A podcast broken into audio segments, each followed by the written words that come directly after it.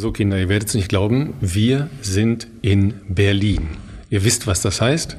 Philipp ist heiß. Heiß zu laufen. Ich bin auch heiß, dass ich nicht laufen darf. Alles weitere werdet ihr jetzt erfahren. Auch über die junge Frau, die hier zu Hause ist und aus deutscher Sicht im Mittelpunkt steht bei diesem Berlin-Marathon. Aber alles weitere im Podcast Bestzeit von Philipp Flieger und Ralf Scholz. So, jetzt sitzen wir hier, Philipp, in einem riesigen Tanzsaal, aber mit Teppichboden, äh, deshalb äh, gut, halt gut gedämpft, es halt nur so halbwegs, ja, und machen so einen kleinen konspirativen Check für unseren Podcast heute. Ne? Du siehst frisch aus, du siehst, du siehst äh, sorgenfrei aus. Ja? Da kommen wir, da kommen wir noch mal zu. Die Woche hat schon wieder anders angefangen, ihr Lieben, als wir uns das alle erhofft hatten. Vor allen Dingen Philipp sich das erhofft hatte. Ähm, ihr könnt ja noch mal die kleine Episode über die Valencia-Woche nachhören, wenn ihr wollt. Also ganz so schlimm war es nicht. Aber es, es hatte auch so ein bisschen was. Ja, äh, Anreise war schön und so. Ja, alles gut. Die Anreise, Ralf, äh, die war gut heute. Äh, tatsächlich mal wieder in viereinhalb Stunden nach Berlin im Auto gefahren. Das habe ich weder bei der City Night noch beim Halbmarathon geschafft habe. Also ganz kleine Sekunde mal. Wenn wir mal durchrechnen, ist es eine Durchschnittsgeschwindigkeit von 143 kmh. Da kannst du nicht immer die Geschwindigkeitsbegrenzung eingehalten haben. Vielleicht ist versehentlich der Audi hier und da mal ein bisschen schneller gewesen, aber äh, es war sicherlich alles im Rahmen. Es ist übrigens schön, dass wir das erste, nein, das zweite Mal überhaupt erst äh, tatsächlich äh, uns persönlich gegenüber sitzen und heute sozusagen hier was aufnehmen. Unsere äh, Zuhörerinnen und Zuhörer werden jetzt wahrscheinlich dann im Laufe der Folge feststellen, dass äh, es sich bei unserem persönlichen Gespräch nur auf leider auf Intro und Outro äh, beschränkt, weil ähm, du hast es schon angedeutet, der Wochenstart bei mir, der hätte auf jeden Fall besser sein können. Ähm, es gab ein, zwei kleinere Aufreger, möchte ich mal sagen, wo zwischenzeitlich mein Start hier in Berlin doch äh, mit mehreren Fragezeichen versehen war. Und ähm, die Aufnahme mit Rabea, die ihr euch auf jeden Fall anhören solltet, die folgt nämlich jetzt. Die war auf Dienstag terminiert, damit wir alle keinen Stress haben mit äh, unseren sonstigen Verpflichtungen. Und Rabea hatte heute am äh, Donnerstag ja auch schon eine Pressekonferenz etc. Ähm, wir sitzen hier Donnerstagabend im Hotel in äh, Berlin und ähm, ich bin happy, dass ich jetzt hier bin. Ich bin einigermaßen entspannt jetzt wieder, würde ich mal sagen. Ich könnte, glaube ich, noch ein, zwei Nächte Schlaf gebrauchen. Das war am Anfang der Woche doch mal kurz noch ein bisschen äh, äh, aufregend, weil ich natürlich als äh, pflichtbewusster Athlet und so wie es mir mein Trainer empfohlen hat, nach meiner Rückreise aus dem Trainingslager direkt letzten Freitag äh, noch ein Blutbild habe machen lassen, wo wir eigentlich nur schauen wollten, dass alles äh, in Ordnung ist, weil ich mich tatsächlich die letzte Zeit nach dem Infekt immer noch nicht so richtig 100% gefühlt habe ähm, und äh, dachten, das ist eigentlich eher so eine prophylaktische Maßnahme und kriegen eigentlich nur ein Go. Und äh, als ich am Montag da angerufen habe und äh, mich die nette Dame am äh, Telefon direkt mit dem Doc verbunden hat, da dachte ich mir schon, das ist jetzt, glaube ich, nicht gut, weil ich denke mir eigentlich, äh, wenn da jetzt einfach nur ein normales Blutbild rauskommen würde, dann könnte die mir einfach sagen, passt alles und äh, gut ist. Und äh, ja, der Doc war dann äh, nicht so happy, sage ich jetzt mal, weil da ein Wert drin war, der so für Nierentätigkeit äh, eigentlich äh, verantwortlich ist und der war halt, äh, der war crazy hoch. Also der war äh, doppelt so hoch wie der oberste Grenzwert und ähm, das deutet in der Theorie auf äh, Niereninsuffizienz hin und er meinte halt, du läufst heute nicht mehr, du legst dich ins Bett, du trinkst den ganzen Tag Tee und wir machen ein zweites Blutbild und an den Marathon brauchst du erstmal gar nicht denken. Und ähm, dachte ich mir auch, okay, es ist mir nicht bekannt, dass in der Familie irgendwelche Nierenerkrankungen äh, bekannt wären und ich wüsste jetzt nicht, mit was das zusammenhängt, aber gut, dann trainieren wir heute halt mal nicht. Ähm, ja, und dann hatten wir einen äh, Tag äh, oder eigentlich anderthalb Tage mit sehr viel anderen ärztlichen Konsultationen und einem weiteren Blutbild, aber das dauert ja dann auch immer ein bisschen, auch wenn die da Druck machen.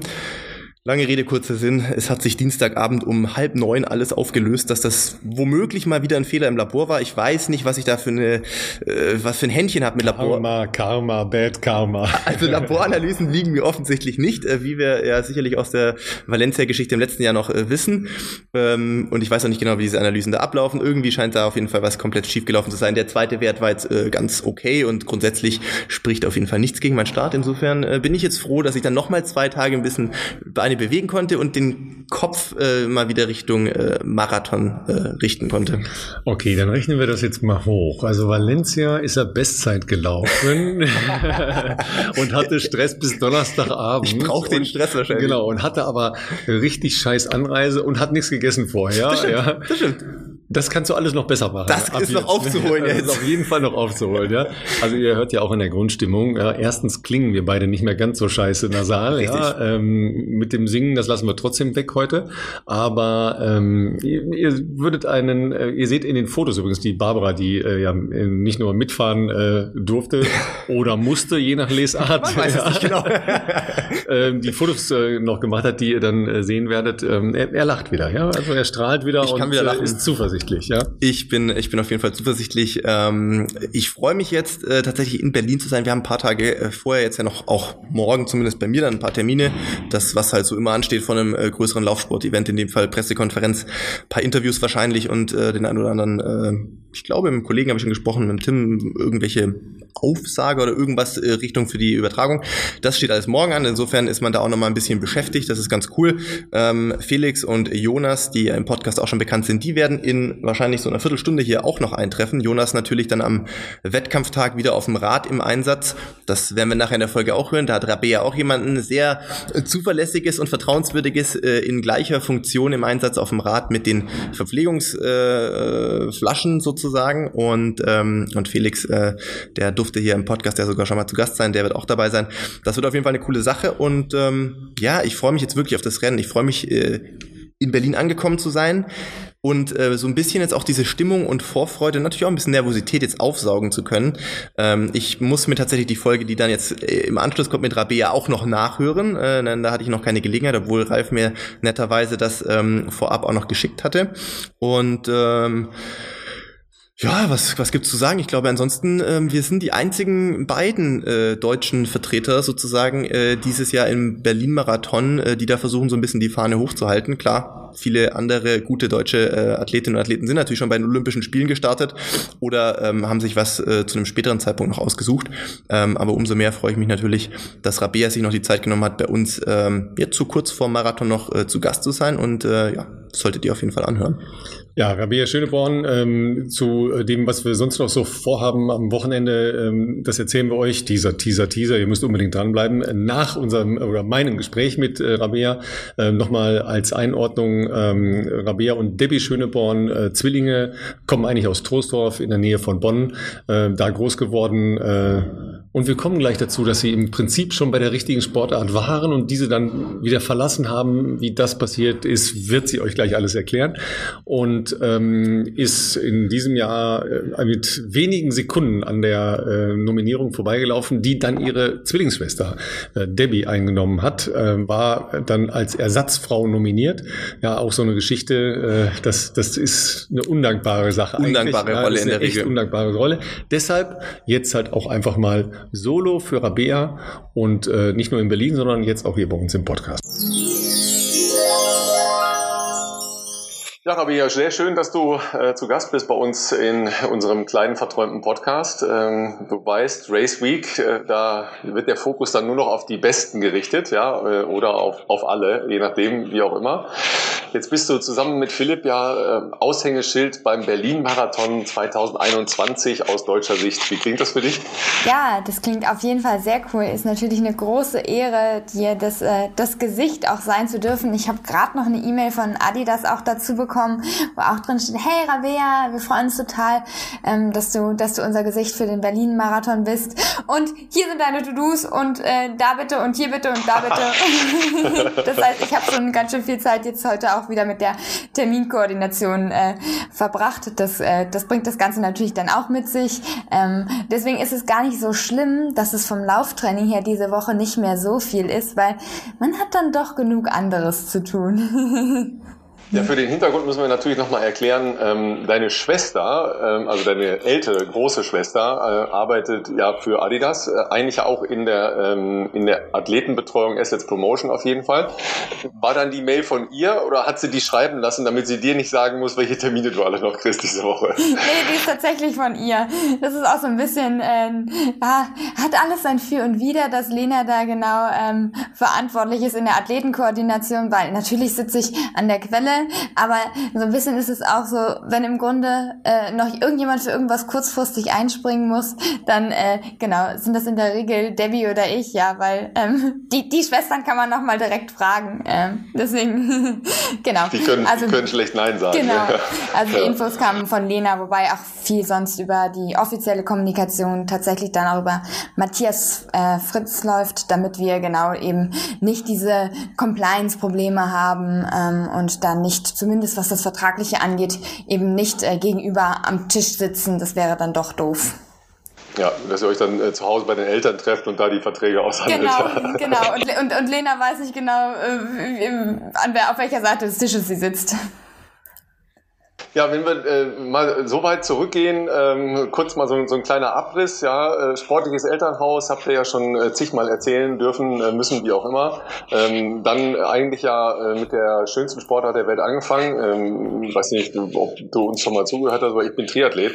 Ja, äh, also warst du, du warst schon sehr weit, ja, und bist dann total abgeglitten. Ja, also du, du bist halt praktisch, ich weiß gar nicht, wie ich sagen soll. Also du bist äh, in der Sozialisierung schon sehr weit gewesen und hast dann den Tugend der Fahrt verlassen und bist Marathonläuferin geworden. Ja, ähm, ja irgendwie auch eine schräge äh, Karriere, wenn man das ja so sieht, ja, über modernen Fünfkampf, was ja deine Schwester auch zu Olympia-Ehren gebracht hat.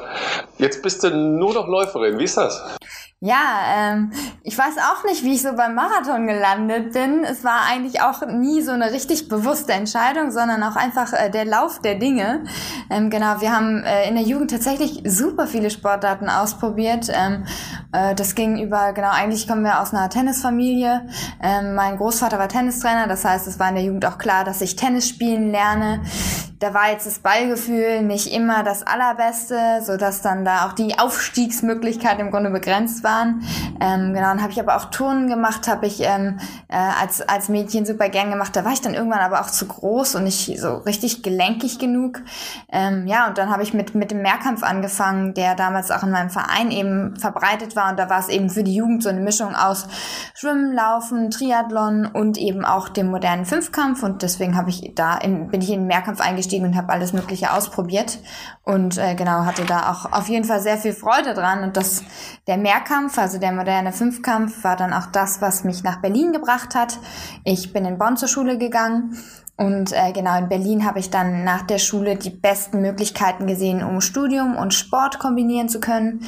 Gerade der moderne Fünfkampf ist eben eine Randsportart und deswegen ähm, nicht so verbreitet. Und da ist es schon zentral, dass man eben auch die Trainingsstätten ähm, genau zentralisiert hat oder zumindest nicht so ganz so weit zwischendrin fahren muss, weil es ja so oder so schon aufwendig ist. Und das war in Berlin eben sehr gut und deswegen bin ich nach Berlin gekommen und das habe ich hier auch ein paar Jahre gemacht und dann habe ich aber immer mehr Laufen ausprobiert und festgestellt, ah, ich habe auch irgendwie Spaß am Laufen.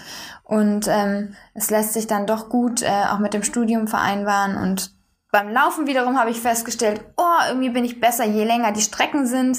Äh, und deswegen habe ich gesagt, hm, ja, Halbmarathon ist leider nicht olympisch. Ach, was soll's, dann nehme ich die Marathonstrecke. ja, wir werden auch nach wie vor in unserer Trainingsgruppe äh, ein bisschen belächelt für, für die Länge unserer Distanz oder dafür, dass unsere Distanzen immer länger werden, weil ich eigentlich und mein Trainer ist auch ein Mittelstreckentrainer und genau, ich komme aus einer Mittelstreckengruppe und ja, äh, da sind Debbie und ich jetzt definitiv diejenigen, die immer noch die extra Runden drehen. Und genau, das ist der Running Gag. Aber auf der anderen Seite ist das ja auch so ein bisschen so eine idealtypische Ausbildung, ich will nicht sagen äh, auch Grundausbildung für ähm, ja eine durchaus erfolgreiche leistungssportliche Karriere dann, wenn man sich breit aufgestellt hat als, als Kind und Jugendliche, ja, und eben einen äh, Bewegungshorizont hat, eine Bewegungserfahrung hat. Würdest du heute noch sagen, ja, das hilft mir einfach auch ähm, verletzungsfreier, vielleicht auch ein bisschen umfangreicher zu trainieren, als wenn du dich schon relativ früh spezialisiert hättest? Ich bin mir hundertprozentig sicher, dass es mir hilft. Also die hohen Trainingsumfänge, die es ja auch für den Marathon brauchte, die bin ich aus dem Fünfkampf definitiv schon ähm, ja gewöhnt gewesen. Ähm, das ist natürlich noch was anderes, weil es nicht alles Ausdauerdisziplinen sind. Das heißt, das Lauftraining ist dann schon schon anders strukturiert als das Fünfkampftraining, aber die Umfänge ähm, sind eben in beidem, in beidem hoch und das habe ich definitiv schon mal aus dem Mehrkampf mitgebracht und auch zum Beispiel ähm, ja dieses breit aufgestellte Sein ähm, bringt mir halt auch insofern was, dass ich alternativ trainieren kann. Ich muss nicht immer nur laufen gehen, um zum Beispiel meine Ausdauer zu trainieren, sondern ich gehe eben auch regelmäßig ins Wasser und ich kann zumindest so weit gut schwimmen, dass ich das eben auch als Training machen kann und nicht äh, nach 50 Metern äh, die, die Arme und die Beine blau sind, sondern ich kann es tatsächlich auch als einfach als regenerative Einheit machen, ähm, ohne genau, dass es mich, mich muskulär eben direkt umhaut, äh, weil ich es eben doch gelernt habe. Und das ist definitiv ein großer Vorteil, auch in Phasen, ähm, wo man verletzt ist sowieso, aber auch im Aufbau ähm, trainieren Debbie und ich zum Beispiel sehr viel eben semi-spezifisch, ähm, genau, eben im Wasser oder auch auf dem, ähm, auf dem Crosstrainer, auf dem Ergo. Und ich glaube, das hilft uns auch sehr viel, ähm, um Verletzungen vorzubeugen und genau, um auch den Umfang ähm, dann schon hochhalten zu können und wenn es nicht immer die Laufspezifik sein muss. Ja, wenn man ja aus einer, äh, wie du sagst, Mittelstreckengruppe kommt bei äh, Detlef Müller, ähm, ist das ja so, da ist ja Alternativtraining vielleicht nicht immer so ein Thema. Das ist ja eher dann wirklich in, in klassischen ähm, Marathon- oder langorientierten Gruppen ein Thema, weil du das ansprichst, ja, Trainingsbelastung, äh, kann ich das alles laufen oder muss ich dann halt Teile einfach in anderen Bereichen machen? Das Thema haben wir auch immer wieder, weil Philipp so ein ganz hervorragender Nichtschwimmer ist. Ja, ja das habe ich auch schon gehört. Ja. hat der dann halt euch praktisch auch ähm, dann mitentwickelt oder sich halt auch mitentwickelt oder habt ihr auch Leute aus eurer Trainingsgruppe, Katharina Granz ist ja immerhin auch Olympiateilnehmerin äh, aus eurer Gruppe, ähm, da mitgezogen in diese Richtung? Ja, äh, ich würde sagen, wir haben da definitiv jemanden mitgezogen, beziehungsweise wir mussten es in unserer Gruppe erstmal etablieren oder auch unser Trainer musste sich erstmal damit anfreunden. Im Grunde, dass wir gesagt haben, hey, wir wollen auch ähm, eben so semi-spezifisch trainieren, weil genau das war bis dato eben unter den Mittelstrecklern gar nicht so üblich. Ähm, inzwischen steht es in unserem Trainingsplan drinne. Ähm, genau, da ist, ist unser, unser Coach definitiv ähm, mit uns gewachsen und das haben wir mit in die Gruppe gebracht. Ich würde mir manchmal wünschen, es würde inzwischen auf mehr Begeisterung stoßen, auch bei den restlichen Athleten. Inzwischen ist es mehr so geduldet, dass wir es machen, aber es ist jetzt nicht so, als würden jetzt alle auf uns zulaufen und sagen, hey, komm, lass noch mal eine Runde schwimmen oder Aquajoggen gehen. Das ist dann doch eher, ich bin verletzt. Rabia, kannst du mir jetzt mal zeigen, wie du das so machst? Da ist ja jetzt gerade eigentlich die Zeit, wo, äh, sagen wir mal, die Bahnleichtathletik ähm, die Urlaubsfotos postet, ne? weil die ja jetzt normalerweise doch mehr oder weniger ihre, äh, ihre Karriere, ne? die eine oder andere vielleicht auch ihre Karriere nach Olympischen Spielen, ja. aber ihre Saison beendet haben. Und dann wird's ja für, für euch als, als Marathonläuferinnen und Läufer ja erst ernst. Ja? Ähm, bist du jetzt in den letzten Wochen dann so quasi noch die Einzige gewesen, die zum Training erschienen ist? Äh, ja, ich muss sagen, also die letzten Wochen habe ich schon echt viel alleine gemacht. Ähm, also äh, ich bin, oder sagen wir mal so, ich habe sehr viel Zeit damit verbracht, immer für die, für die besonderen Einheiten Trainingspartner zu suchen, um genau dann noch jemand zu finden, ah, macht da jetzt noch jemand einen Wettkampf? Oder genau, wir sind hier schon in Berlin äh, gut vernetzt, gibt ja dann doch einige Langstreckenläufer, auch eben vereinsübergreifend.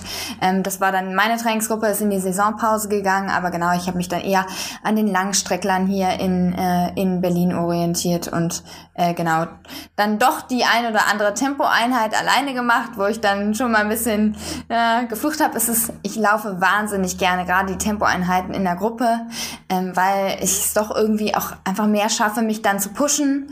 Ähm, und sowieso hinter, ich einfach hinter Jungs herzurennen ist immer, das ist immer der große Bonus, am besten schnellere Jungs, ähm, die dann sagen, hey Rabea, heute, ähm, heute darfst du das Programm vorgeben und äh, wir rennen einfach mit. Das ist natürlich äh, klasse für mich und das hatte ich jetzt auch. Ich war die letzten Tage jetzt nochmal ähm, in, an der Ostsee zur Vorbereitung ähm, mit ein paar Leuten und da ist es sich wirklich sehr gut ausgegangen, dass wir die Einheiten dort machen konnten und ich konnte nochmal wirklich ein paar gute Einheiten machen, so dass äh, ich mich jetzt sehr auf, auf den Marathon freue und äh, genau, da bester Dinge bin.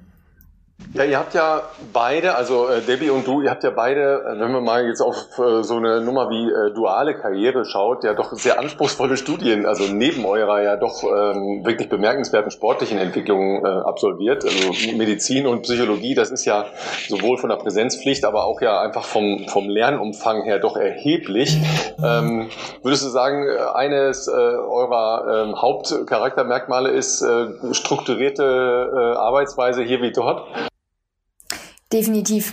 Das ist absolut was, was wir leben. Auch äh, äh, genau, dass wir unseren Tag strukturieren, damit wir unsere ganzen To-Dos im Grunde geschafft kriegen. Ähm, wir freuen uns auch immer darüber, weil wir es einfach mögen, uns die Tage auch voll zu packen. Und wir haben das eben äh, Zeit unseres Lebens im Grunde so gemacht, auch schon während der Schulzeit. Ähm, wir waren zum Beispiel nie auf einer Sportschule, sondern waren, haben im Grunde immer unser Training ähm, neben der Schule organisiert und unsere Eltern haben gesagt, hey, ihr könnt den Sport machen, ähm, solange es in der Schule gut läuft. Ähm, und das, das ist sich so ausgegangen und genauso haben wir es eben auch im Studium weitergemacht. Da haben wir klar dann auch ähm, immer mal wieder periodisiert oder Prioritäten gesetzt. So, jetzt ist gerade Prüfungsphase in der Uni, da liegt eben der Fokus auf dem Lernen und auf den Prüfungen. Ähm, oder hier ist mal ein Praktikum, da muss ich dann das Training drumherum basteln und wenn es dann zu wichtigen Wettkämpfen ähm, gegangen ist, dann lag eben der Fokus auf dem Sport. Ähm, das genau haben wir immer äh, immer so gelebt und äh, tun wir auch bis heute. Ja, und wenn man sich jetzt ja mal die letzten anderthalb Jahre anschaut, ähm, die ja doch jetzt von ähm, Pandemie und Einschränkungen und ähm, unsicheren Planungshorizonten äh, geprägt war und dann sich anschaut, was ihr da für einen äh, Leistungssprung für eine Karriere ja auch hingelegt habt in der Zeit, das ist ja schon wirklich unglaublich. Wenn man mal anfängt äh, mit der Verbesserung eurer Halbmarathonzeiten, dem Auftritt bei der Halbmarathon-WM gemeinsam mit der Laura, wo ihr wirklich überragende Ergebnisse, Mele natürlich auch noch äh, hingelegt habt. Dann äh, Marathondebüt, äh, die, die Verbesserung der Marathon-Bestzeiten. Ähm, Debbie dann mit dem Olympiastart, äh, die paar Sekunden, die du äh, da nicht hattest, ja, aber ja trotzdem vornominiert warst als Ersatzläuferin, ja praktisch. Ist das so äh, schon alles äh, gesagt oder äh, rauscht es noch? Äh, es ist natürlich super oder wir haben deswegen auch Blut geleckt im Grunde, weil wir uns so entwickelt haben ähm, oder weil wir im Grunde auch immer von Wettkampf zu Wettkampf dann Bestzeit gerannt sind, dass wir gesagt haben, okay, deswegen machen wir das auch weiter. Als wir zum Laufen im Grunde gewechselt sind, haben wir das gar nicht so klar oder gar nicht so klar für uns festgelegt gehabt, hey, wir wollen jetzt zum Marathon und zu den Olympischen Spielen, sondern hey, wir haben Spaß am Laufen, ähm, wir probieren das jetzt mal aus und huch, und jetzt sind wir ja schon wieder besser gelaufen und ah ja, das hat jetzt, das hat jetzt schon wieder geklappt und das hat Spaß gemacht und äh, so hat es sich genau deswegen entwickelt. Ähm, also es war äh, definitiv ein, ein laufender Prozess und es ist auch, ich finde es immer noch witzig, dass ich ähm, auch schon so die Marathonläuferin bin. Dabei muss ich ehrlich gesagt sagen, ich bin noch gar nicht so Marathon erfahren. Ich bin ähm, im Dezember 2020 meinen ersten Marathon gelaufen, also noch nicht mal ein Jahr her ähm, und habe bisher genau zwei. Also ich bin echt noch nicht so erfahren. Genau, wir zählen mal eben eins, zwei, äh, ja.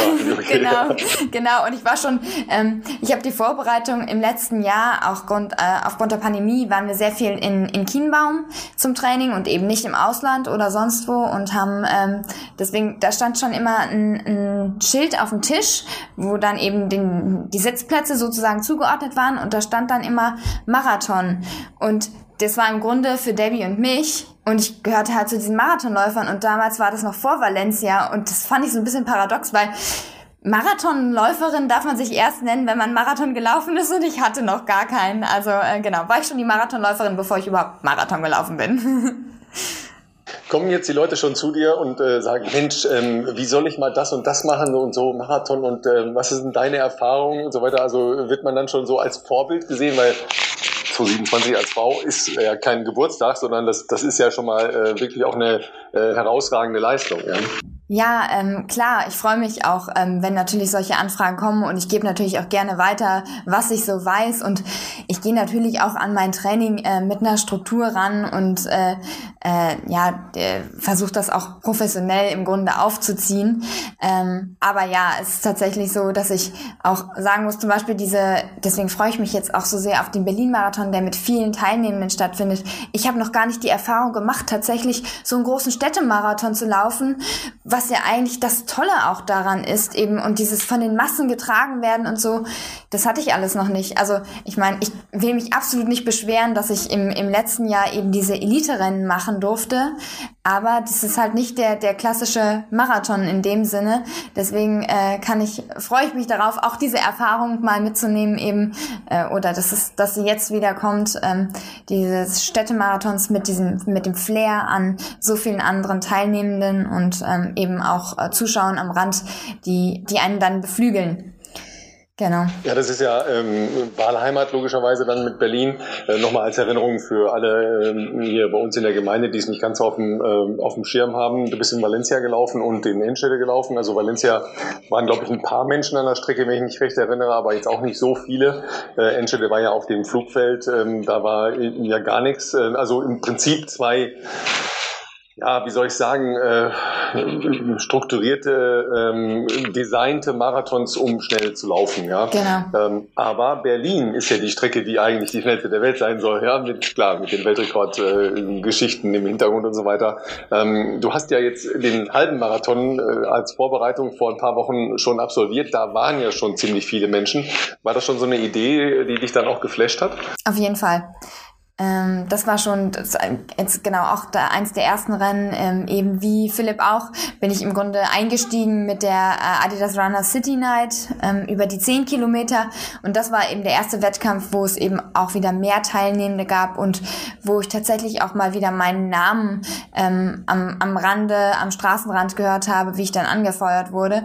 Und äh, das war schon, mir ist zwischenzeitlich aufgefallen äh, oder habe ich mir zwischenzeitlich sogar mal gedacht, hey, nicht so laut, ich will hören, ob jemand jemand hinter mir ist, weil ich das gar nicht mehr so kannte. Sonst ähm, gewöhnt man sich doch, doch, doch schnell an die andere Situation. Äh, aber das war genau die, die erste Erfahrung und es war auf jeden Fall super cool. Und der Halbmarathon natürlich nochmal eine andere Hausnummer ähm, als der Zehner. Äh, definitiv ähm, äh, super ähm, ja, Test auch jetzt für den Marathon und deswegen äh, freue ich mich sehr darauf und ähm, ja, freue mich, dass das eben auch als dieses Testevent stattfinden kann. Es ist, ich finde es super interessant auch zu hören, wie das Ganze im Grunde aufgebaut ist. Da haben wir auch zum Halbmarathon schon viele Infos zu bekommen, eben mit dem Hygienekonzept, dass wir in Startwellen starten ähm, mit, mit den äh, Zugängen und wo sind die Risikobereiche und dass man sich angeschaut hat, hey, wie sieht es aus mit, ähm, mit der Bewegung von, ähm, von den Teilnehmenden während des Rennens, wo sind eben äh, ja die Risikobereiche, wo muss man aufpassen und das ist beim Laufen eben doch, ähm, dass man ganz gut auseinanderdriftet im Grunde, ähm, dass da eigentlich kein Ansteckungsrisiko mehr gegeben ist. Also gehe ich auch mit einem guten Gefühl ähm, ähm, der Sicherheit in dieses Rennen rein. Ja, ich weiß nicht, ähm, ob du da überhaupt schon mal warst, aber äh, beim Berlin-Marathon gibt es ein Zelt, ja, da steht Elite dran, ja, da musst du hin übrigens. Ja? Also nicht, dass du irgendwo anders hingehst. Ja, ja danke. Ich habe schon, ich habe mir auch gedacht, also ich den Bereich kenne ich ganz gut. Ich habe auch schon ähm, ja ähm, die ein oder andere Läuferin betreut beim Berlin-Marathon. Zum Beispiel meine große Schwester Lena, die ist nämlich als allererstes ähm, überhaupt von uns Mädels in der Familie den Marathon gelaufen. Äh, damals hab ich, bin ich noch von Verpflegungspunkt zu Verpflegungspunkt gefahren und habe ihr die Flaschen angereicht und es war mega stressig, weil man ja die Strecke nicht kreuzen kann und ich habe mir nur gedacht, oh, dieses Jahr wird's noch schlimmer, weil die Startwellen das Ganze natürlich nochmal ähm, in die Länge ziehen. Ähm, deswegen bin ich, bin ich da auch gespannt und äh, sorry an die Berliner, die nicht Marathon interessiert sind, dass den ganzen Tag die, die Stadt im Grunde gesperrt sein wird. Ähm, aber genau, das ist äh, auf jeden Fall, habe ich es in, insofern schon kennengelernt und ich habe nämlich gedacht beim Halbmarathon, das ist ganz easy auch mit dem, ich komme überall in die Eingänge rein und da wäre ich fast da bin ich wirklich fast zu spät gekommen, weil sie mich durch den teilnehmenden Eingang, der genau beschrieben wurde eigentlich bei der technischen Besprechung, also die technische Besprechung findet im, im, im Vorhinein des Wettkampfes statt und da kann man äh, auch nochmal die Fragen stellen. Und da wurde mir gesagt, ich kann durch diesen Eingang rein und da wollten sie mich nicht reinlassen. Und dann ist dieses abgesperrte Gelände ja so riesig, dass man da einfach mal drei Kilometer rumlaufen muss, um zum nächsten Eingang zu kommen. Und so viel Zeit hatte ich nicht. Also da war ich ein bisschen gestresst. Ja, das ist ja jetzt tatsächlich auch dann immer so eine Frage. Ne? Dann, äh, dann lebt man halt in der Stadt, wo der Marathon äh, stattfindet. Zu Hause schlafen oder ins Hotel gehen. Also eigenes Bett oder, oder Hotel. Ja, ähm, vielleicht nicht das äh, genau haben, was ich jetzt zum Frühstück haben will. Ähm, Im Athletenhotel gibt's eine Menge sehr, sehr feine Sachen ja, und auch sehr viel auf euch abgestimmt. Ähm, wie entscheidest du dich? Ja, ich habe äh, hab das lange überlegt. Ich habe das zum Beispiel auch mit meinem Management besprochen und habe ihn gefragt, äh, wo im Grunde auch was, was gewünscht ist vom Veranstalter, ob ich ins Hotel gehen soll oder ähm, ob ich zu Hause übernachten soll. Und da hieß, ah, oh, übernachte zu Hause. Also werde ich das machen. Das habe ich beim Halbmarathon auch gemacht. Genau, das ist eigentlich ganz entspannt. Und ich auch wohne auch wirklich nah am Start, ähm, so dass es gar kein Problem ist für mich, dahin das zu kommen. Ist nur die Frage dann, ob du den Eingang zum Elitezelt findest. Ja. Deshalb meine ich, ne? weil vom Hotel äh, der Athletinnen und Athleten für alle, die äh, das noch nie gesehen haben, äh, wird natürlich ein äh, Bus bereitgestellt, den die edlen Beine der Top-Athletinnen und Athleten geschont dann zum Start bringen. Aber man kann auch einfach durch den Park gehen. Ja, das funktioniert auch, wenn man den Weg kennt. Ja, ja. Äh, tatsächlich, die, also ich habe mir wirklich schon äh, jetzt recht viel den Kopf darüber zerbrochen. Ich werde, wie, also wie ich genau hinkomme, weil die beste Möglichkeit ist auf jeden Fall, ähm, ich werde mit dem Fahrrad hinfahren. Ich, die Strecke ist im Grunde auch kurz genug, dass ich einlaufen könnte, aber dann weiß ich nicht genau, wie ich es in meinen Sachen machen muss, beziehungsweise dann muss ich Debbie alles geben und ja, das ist dann doch irgendwie ähm, entspannter, wenn ich, wenn ich von dort, dort meine Sachen ablegen kann und dann dort einlaufen, auch mit dem Rest und erstmal gucken, dass ich sicher da bin im Grunde. Aber die große Frage ist, wo stelle ich mein Fahrrad ab? Das ist wirklich echt schwierig, weil ich gucken muss, danach ist ja wieder im Grunde Pressekonferenz im äh, Hotel, das ist aber auf der anderen Straßenseite, als würde ich nach Hause fahren oder als würde ich zum Beispiel, ähm, da findet dann auch eine Adidas-Veranstaltung statt. Und das ist eben auf der anderen Seite der Strecke. Und es ist ein Problem, die Strecke zu kreuzen, gerade mit dem Fahrrad. Also überlege ich jetzt, auf welche Seite der Strecke stelle ich mein Fahrrad ab. das ist wirklich, das da habe ich schon ganz schön viel Gedanken. Logistikstress, ja. Ja, auf jeden Fall. Äh, und beim, beim Halbmarathon hatte ich dann auch mein Fahrrad nämlich äh, an einer Stelle abgestellt und das war dann super weit weg und ich musste mich eigentlich voll beeilen, um zur Pressekonferenz zu kommen und ich musste die ganze Strecke noch zurücklaufen. Ähm, das war, das, das muss ich definitiv optimieren oder muss ich definitiv noch genau austüfteln, wie ich das mache. Ja, weil ähm, es ist ja auch so, wenn du da hinkommst, ist deine, deine vertraute Stadt ja völlig, völlig anders plötzlich. Ne? Ähm, übrigens auch nochmal für alle Berlinerinnen und Berliner, äh, die eben auch wählen gehen wollen. Sonntag ist ja Bundestagswahl für alle, die das noch nicht mitbekommen haben. Ähm, es wird diesmal äh, keine ähm, Überbrückungszonen geben, aber es wird ähm, Helferinnen und Helfer geben, die die Menschen, die ähm, praktisch durch die Laufstrecke abgeschnitten sind von ihren äh, Wahlbezirken, dann über die Strecke leiten werden. Ja, weil das ja auch nicht ganz ohne ist. Ja, es sind zwar nicht ganz so viele Teilnehmerinnen und Teilnehmer wie in den vergangenen Jahren, aber es sind ja sowas um die 25.000. Das sind schon viele Menschen und da dann halt so im Hauptteil durchzukommen, ist nicht ganz ohne. Und da wird es diesmal dann ähm, Begleitungshelfer geben, die ähm, Wahlwillige auf die andere Straßenseite geleiten. Oh, das ist gut. Im Zweifelsfall empfehle ich ansonsten die U- und S-Bahnhöfe, äh, weil die meistens dann unter der eben unter der Straße durchgehen. So habe ich es gemacht, als ich damals von Punkt zu Punkt radeln musste. Da bin ich dann immer mit dem Fahrrad Treppe runter, durch den U-Bahnhof durch und auf der anderen Seite wieder raus. Ähm, das geht ansonsten genau auch ganz gut. Aber ich habe äh, auch äh, Briefwahl äh, beantragt, definitiv. Wer weiß, äh, was ich an dem Tag noch so noch, noch so viele Meter da zurücklegen kann, ob da überhaupt noch irgendwas geht oder ob ich genau, zurückkomme. Genau, dann ist Viertel vor sechs und dann musst du noch mal rennen. Das braucht man ja auch nicht. Ne? genau, also da da gar kein Risiko. Ähm, da da nehme ich die Briefwahl. Ja, nimm uns mal mit so ein bisschen in, in dein äh, Training. Ähm, wenn man ja noch nicht so viele Marathons gemacht hat, dann äh, lassen sich viele Trainer ja noch äh, zumindest Entwicklungsoptionen, was äh, zum Beispiel die Kilometerbelastung äh, pro Woche angeht, die Kilometerbelastung pro Monat angeht, weil man das ja doch über Jahre im Prinzip ersteigern sollte. Ähm, verfahrt ihr nach dem Prinzip, äh, wie viele lange Läufe hast du ähm, ideal typischerweise in so einer unmittelbaren Marathonvorbereitung und, und was ist so das Grund Grundprinzip. Ja, diese Vorbereitung ist jetzt tatsächlich ein bisschen anders als die, die ich für die beiden letzten Marathons gemacht habe. Wobei auch die schon, also ich habe schon für den ersten im Grunde weniger Umfänge gemacht als für den zweiten. Beim zweiten konnte ich es dann schon steigern, da habe ich auch dann mehr längere Läufe schon gemacht ähm, jetzt die Vorbereitung ähm, ist so ein bisschen periodisiert, weil ich äh, im Grunde ja schon eine Olympia-Vorbereitung gemacht habe als Ersatznominierte. Ähm, Nummer vier habe ich mich im Grunde eben auch auf den Marathon vorbereitet. Ähm, wohl aber in dem Wissen, dass ich Ersatzläuferin bin und dass ich mir sonst vorstellen kann, eben einen späteren Marathon zu laufen, dass die Vorbereitung entsprechend lang ist. Ähm, und genauso hat es sich eben auch ausgestaltet. Ich war ähm, mit zusammen mit Debbie eben im, im Trainingslager in der Schweiz zur Olympiavorbereitung und habe dort schon recht hohe Umfänge dann gemacht ähm, und habe dann danach im Grunde wieder ein bisschen rausgenommen, weil ich diese, diesen Umfang über die gesamte Zeit auch nicht halten konnte und habe es dann wieder hochgezogen. Das heißt, es ist so ein bisschen so eine, so eine Periodisierung drinne. Deswegen bin ich auch mal gespannt, ähm, wie sich das jetzt ausgeht. Ähm, es ist so oder so jetzt eine recht lange Vorbereitung und ich muss jetzt mal überlegen, wie viele Deswegen ist es auch schwer nachzuhalten, wie viele lange Läufe ich gemacht habe und ich habe auch mehr variiert. Also ich habe vor den letzten Marathons äh, tatsächlich die alle langen Läufe auch nur schnell gemacht. Jetzt habe ich auch mal ähm, lockere 35 zum Beispiel gemacht ähm, und deswegen ja äh, so hm, es ist echt schwer echt schwer zu sagen, wie viele also es jetzt eher, insgesamt eher 4, 5 waren. oder eher so um die 10, 12? Eher was dazwischen. Äh, insgesamt, genau. Ja. Ja. Was ja auch immer spannend ist, äh, das versuchen wir hier auch immer so ein bisschen einzupegeln äh, für äh, unsere Gemeinde.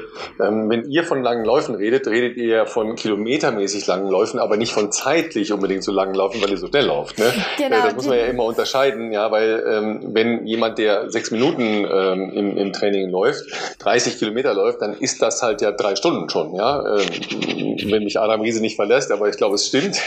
ja, auf jeden Fall ist das ja eine völlig andere Belastung, als wenn ihr 25 oder 30 lauft, weil ihr eine Stunde schneller fertig seid. Ja. Ja. also das ist schon ein großer Unterschied. Ja, was sind die, die Max-Zahlen, die du überhaupt läufst, äh, also von der Zeit her?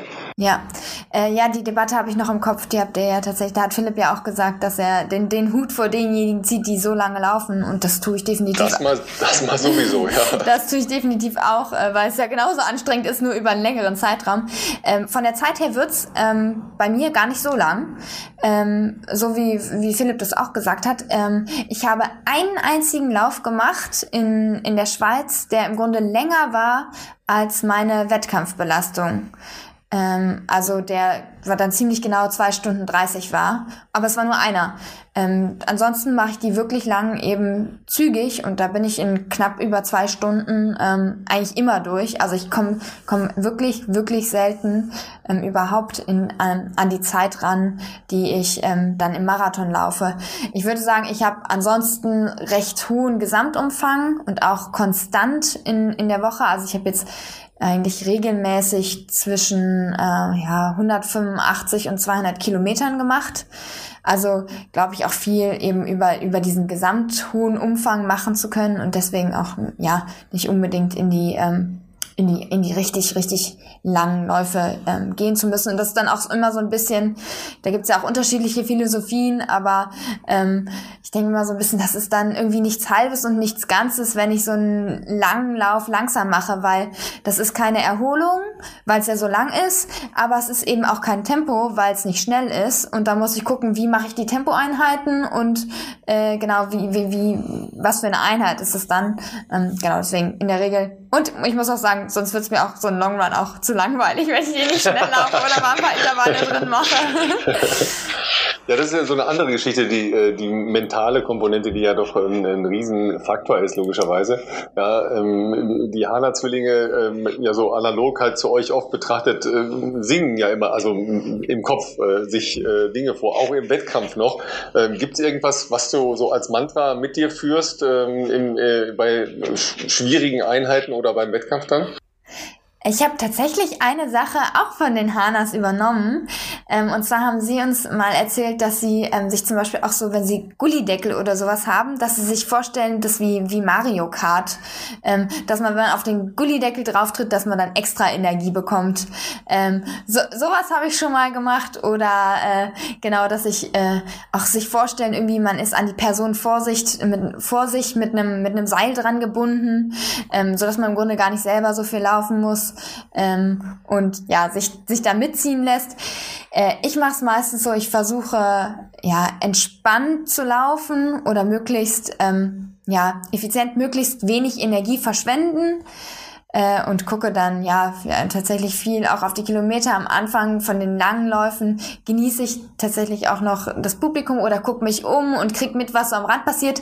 Im Laufe des Rennens brauche ich immer mehr Ressourcen für mich selbst und äh, krieg dann nicht mehr so viel mit, was um mich rum passiert. Ähm, genau, äh, das ist äh, das ist eigentlich das, äh, das wie ich es gestalte, beziehungsweise teilen wir das auch sonst in Etappen auf. Äh, ich habe beim ähm, Valencia-Marathon, da habe ich zum Beispiel den Fehler gemacht, eigentlich, da waren so ähm, ja, Kirchen eigentlich an der Strecke, die eben auch so Kirchtürme hatten, wo eine Uhr dran war.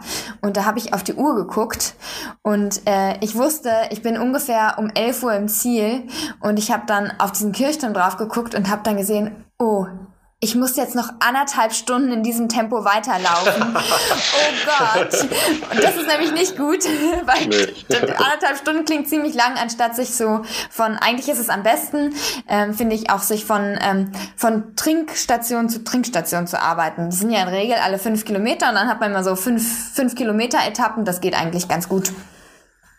Ja, das sind ja so die, die kleinen äh, Überredungen, die man sich selbst schaffen muss. Ne? Genau. Und man äh, sich nicht das große Ganze vorstellt. Ne? Das erschlägt einen dann zu schnell. Genau. Ne? Nicht, ja nicht, nicht, nach zwei Kilometern denken, ah, jetzt sind es noch 40. Äh. Ja, genau. ich so, uh, okay, ich halte dann hier mal an. Ja. Genau. Äh, wo, wo du gerade Trinkstationen sagtest, ähm, was äh, hast du für eine Verpflegungsphilosophie? Was, was machst du? Äh, ist eigentlich in Berlin äh, wieder verkürzte Verpflegungsintervalle? Das war ja für, für Elliot auf jeden Fall und dann eben ja auch für alle Elite-Läuferinnen und Läufer.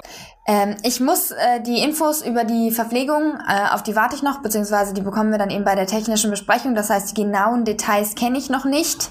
Ähm, ich weiß auch noch zum Beispiel nicht genau, ob wir die Flaschen selber vom Tisch schnappen oder ähm, ob es auch die Möglichkeit gibt, dass wir die angereicht bekommen. Anreichen ist natürlich immer ein bisschen einfacher, weil ähm, genau das einfach mit dem Greifen äh, leichter funktioniert. Und ich hab, gehöre zu denjenigen, die ziemlich kleine Finger haben. Ähm, soll jetzt keine Ausrede sein, aber äh, genau, ich, ich war, wage zu behaupten, dass ich mich deswegen noch ein bisschen schwerer tue, die Flaschen zu greifen. Ähm, deswegen bin ich mal gespannt, wie das jetzt beim, ähm, beim Marathon organisiert sein wird. Ähm, und genau deswegen. Und auch zum Beispiel, ob wir, ähm, ob ich meine eigenen Flaschen mitbringen soll oder ob die auch gestellt werden, das variiert auch von Veranstaltung zu Veranstaltung. Ähm, da bin ich definitiv gespannt. Ich lege aber sehr viel Wert auf Verpflegung, äh, obwohl ich es wirklich nicht gerne mache. Also wenn, wenn es nicht so viel bringen würde, zwischendrin zu trinken und Kalorien zuzuführen, dann würde ich es gerne lassen, weil es für mich doch immer eine Rhythmusunterbrechung ist und auch ein Risiko, sich zu verschlucken und irgendwann kann ich das Zuckerzeugs auch nicht mehr schmecken. äh, und deswegen, ja, aber ich habe da ähm, recht viel zu gelesen. Das ist sowieso das, was, was ich auch gerne mache, ähm, das auch wissenschaftlich im Grunde zu hinterfragen, was ich mache und auch welche Methoden, welche Trainingsmethoden bringen was und eben auch die Verpflegung. Da habe ich leider gelesen, dass es doch im Marathon einiges bringt, wenn man regelmäßig trinkt und gerade um dem Mann mit dem Hammer vorzubeugen. Äh, ja, deswegen ab Kilometer 5 regelmäßig äh, versuche ich, versuche ich zu trinken.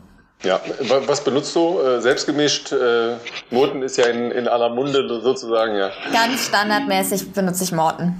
Ja. Ähm, aber das ist ja auch etwas, ähm, weil du das sagst, ähm, viel lesen und sich wissenschaftlich grundbilden. Viele Trainer hassen das, ja. Dann, denn dieses, sagen wir mal, gesunde Dreiviertelwissen der Athleten, äh, die dann vieles gelesen haben, aber vielleicht nicht die entscheidenden Dinge gelesen haben, ja. Diskutiert ihr viel oder sagt dein Trainer, ach, hast du wieder was gelesen?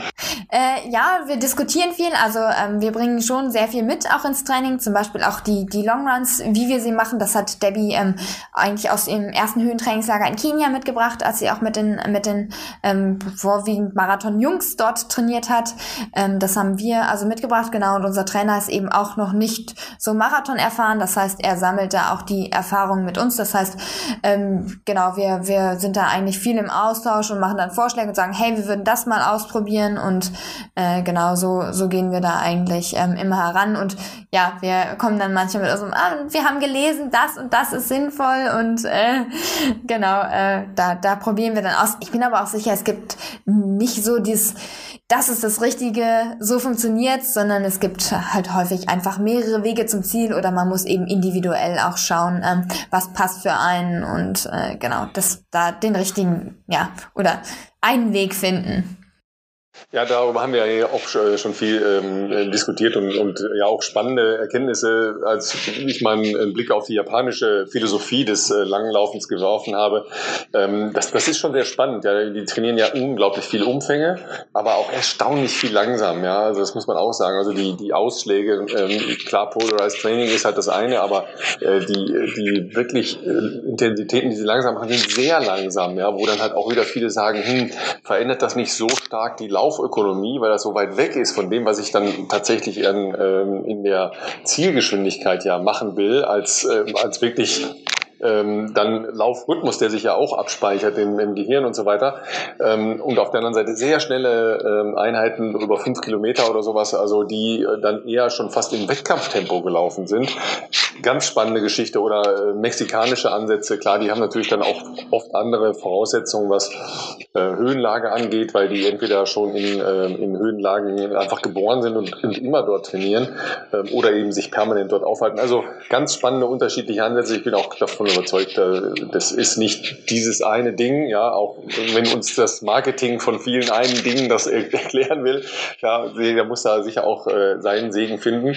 Was ist deine Lieblingseinheit, wenn du äh, so an, an dein normales Training denkst?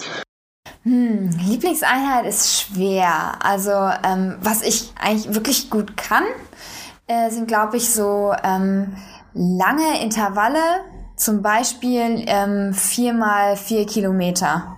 Ähm, weil ich kann ganz gut einfach die, die Maschine anschmeißen sozusagen und dann eine ganze Weile äh, rollen lassen, während es dann auch nicht viel schneller geht. Ähm, und das stelle ich auch fest bei, wenn ich mit, mit meinen Mittelstrecken äh, Teamkollegen... Ja, die, können anders wir, beschleunigen, ne? Genau, Klar, wenn ja. wir da Hunderter machen, da, ähm, da bin ich immer ganz, äh, ganz weit hinten. Aber das ist dann, da sag ich kurz, ja, ich habe jetzt auch schon äh, 30 Kilometer heute in den Beinen und dann äh, deswegen deswegen bin ich bei den Hundertern jetzt nicht mehr so frisch. Ähm, da kommt dann äh, in der Regel auch Verständnis und äh, dann lacht keiner mehr über, nee, über meine ist, schon klar, weil du könntest sie ja einladen zum nächsten längeren Lauf am nächsten Morgen. Genau, genau. Aber ja, wir hatten auch, ähm, was ganz spannend war, wir hatten im Grunde, David und ich hatten einen Direktvergleich, nachdem äh, sie in Kenia im Höhentrainingslager war und ich in Berlin trainiert habe in der Zeit, weil wir danach in ähm, Barcelona den Halbmarathon gelaufen sind und da im Grunde Grunde als Zwillinge eine komplett unterschiedliche Vorbereitung gemacht haben. Eben genau, dass Debbie mehr Umfänge gemacht hat und weil sie in der Höhe war, eben auch nicht so schnell und auch nicht diesen schnellen Schritt gelaufen ist. Und ich weniger Umfänge gemacht habe, aber mehr Geschwindigkeit und wir waren so nah beieinander. Wir waren zwei Sekunden auseinander auf dem Halbmarathon. Also das war wirklich so nah, sind wir in einem Wettkampf selten gewesen. Dabei war die Vorbereitung so unterschiedlich. Und Debbie war nur in den, wir haben dann noch, glaube ich, noch zwei Tempotrainings oder so davor gemeinsam gemacht. Und sie meinte nur so, uh, ich muss einen ganz schönen Schritt setzen, weil sie das gar nicht mehr gewöhnt war. Und ich war so, oh, die Distanz, ja. Also da hatten wir den ultimativen Vergleich, die Probe aufs Exempel. Es gibt mehrere Wege zum Ziel.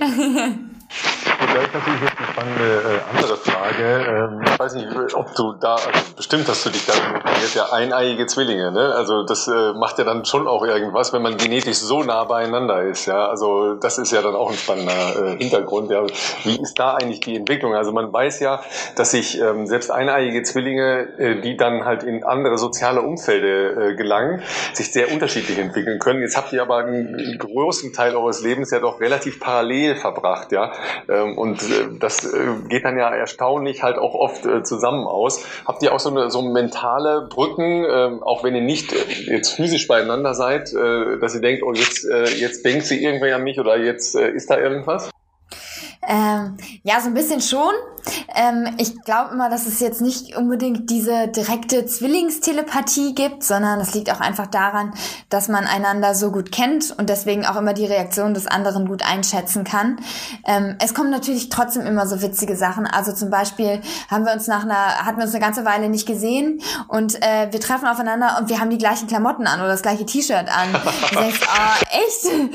ähm, oder das, oder das passiert immer mal wieder häufiger. Früher war es dann so, dass wir gesagt haben, also als in der Zeit, in der wir dann unterschiedlich sein wollten, dass wir gesagt haben, okay, eine muss sich umziehen gehen, das geht nämlich gar nicht. Ähm, inzwischen sind wir da entspannter und gerade auch bei den, ähm, bei den Sportklamotten ist es natürlich auch so ein bisschen so, okay, man muss auch die aktuellen Sachen tragen und die sind nun mal gleich. Ähm, und klar, da sind wir natürlich auch, ähm, als, als Zwillinge wissen wir, dass wir, dass das ein besonderes Merkmal ist und dass uns das auch einfach interessanter macht. Und äh, deswegen, genau, sind wir da eben auch, äh, sind wir da auch die eineigen Zwillinge. Ähm, aber ja, es ist, äh, wir stellen schon fest, wir gehören also was so, wenn, wenn wir eine Zwillingsstudie machen würden, dann würden wir definitiv zu der Kohorte gehören, die die gleichen genetischen Voraussetzungen hat, aber auch von den Umweltbedingungen gleich ist. Also wir könnten dann, wenn dann in den Vergleich gehen mit den eineigen Zwillingen, die eben äh, getrennt bei, bei irgendwie aufgewachsen sind. Ne? So, ja. Genau, also wir wären dann im Grunde die Kontrollstichprobe, weil es doch sehr ähnlich ist. Wir wohnen auch gemeinsam, also sogar das. ähm, und genau, profitieren immer sehr voneinander eben ähm, als Trainingspartner. Mhm. Und genau, äh, machen das deswegen auch so. Nur bei einer äh, Veranstaltung äh, musstest du ja dann zuschauen, nämlich beim Olympiamarathon äh, von äh, Debbie, die ja da wirklich sensationell gelaufen ist. Leider nicht sehr viel im Bild gewesen, weil sie äh, ja das gemacht hat, was jeder gerne macht, wenn, äh, wenn man Marathon läuft, nämlich äh, unglaublich eingesammelt hat auf äh, der zweiten Hälfte bei sicherlich einfachen Bedingungen. Ähm, und jetzt in dieser Woche heißt es jetzt äh, Solo für Debbie. Wie, wie ist das jetzt? Äh, Solo für Rabea, sorry. Wie ist das jetzt? Das machen wir sehr gerne so. Also nein, ich ist jetzt nicht so, das klingt jetzt so, als wäre ich, hätte ich freiwillig den Olympischen Marathon abgegeben, sowas nicht. Ähm, aber genau, äh, da äh, es war natürlich super, dass sie, dass sie dort laufen konnte. Ich wäre natürlich auch super gerne gelaufen, äh, ja, und habe dann stattdessen ihm genau die, die, die Flaggen zu Hause hochgehalten. Äh, und jetzt, ja, darf ich im Grunde genießen, dass sie meine Betreuung übernimmt beim Berlin-Marathon.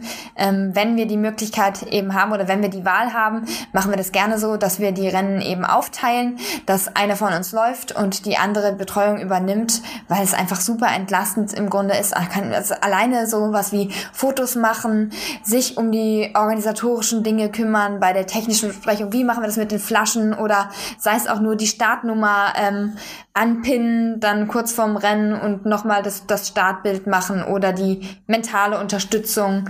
Ähm, da äh, ist es auf jeden Fall, versuchen wir uns dann gegenseitig zu unterstützen. Äh, das funktioniert sehr gut und das ist, das machen wir wirklich gerne so, wenn wir die Wahl haben.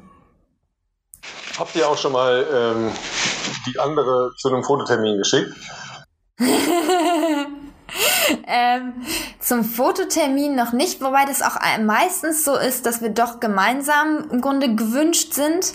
Ähm, ich bin schon mal, das sage sag ich jetzt offiziell, weil es jetzt schon so lange her, mir wird schon niemand mehr ans Bein pinkeln. ähm, ich bin tatsächlich mal für, für Debbie in ein Seminar gegangen. Ähm, das war, aber hat aber gar nicht gut funktioniert, weil sie mir da eigentlich einen, einen, Freund vermittelt hatte, der dann sozusagen mein Ansprechpartner war, der eingeweiht war. Der war an dem Tag genau krank und es war ein Seminar und es war gar nicht das Problem, dass ich irgendwie inhaltlich da aufgefallen wäre, aber es ist schwierig, wenn man nicht weiß, wen man grüßen soll und wen man anlächeln soll, wen man im Grunde kennen müsste. Ach so, ja, wen du und, kennst und wen nicht. Genau. Ah, ja, ja, richtig. Ja, das ist lustig. Das, das ist sehr schön. Das, das ist sehr schöne Filmszene übrigens. Ja. Absolut. Das ist die größte Schwierigkeit. Das äh, fällt uns immer wieder auf. Auch zum Beispiel, ich bin sonst öfter ähm, auch in der medizinischen Bibliothek unterwegs, einfach weil die direkt bei uns in der Nähe ist.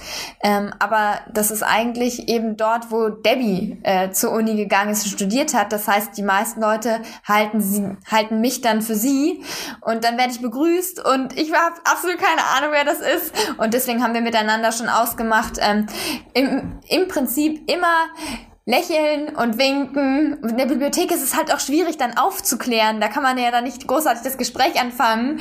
Und deswegen immer, ja, lächeln, lächeln und winken. Gestern beim Kaffee warst du noch ganz nett zu mir und jetzt gibst du mir so die, die kühle Schulter. Genau, genau. Du hast gar nicht gegrüßt. Oh. Sehr schön. Ja, das sind äh, Zwillingsprobleme. Ja, die habe ich mir noch gar nicht so vergegenwärtigt, aber du hast recht, ja.